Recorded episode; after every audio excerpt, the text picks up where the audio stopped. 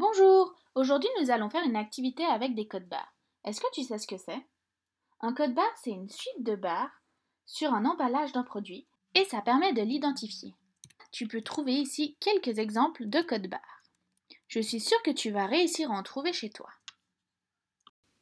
Pour cette activité, tu auras besoin de codes barres que tu auras découpés, de colle, de crayons et d'une feuille.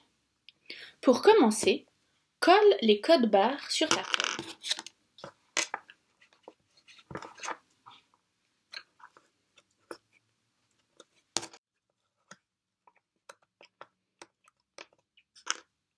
Une fois que c'est fait, prends un crayon de couleur et essaye de continuer les traits du code barre.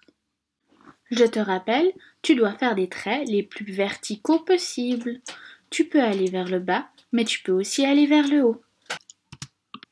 Tu peux choisir différentes couleurs pour faire tes traits verticaux. Mets la vidéo sur pause pour avoir le temps de faire l'exercice. Tu pourras vérifier si tu as fait juste en regardant l'exemple qui se trouve après la vidéo.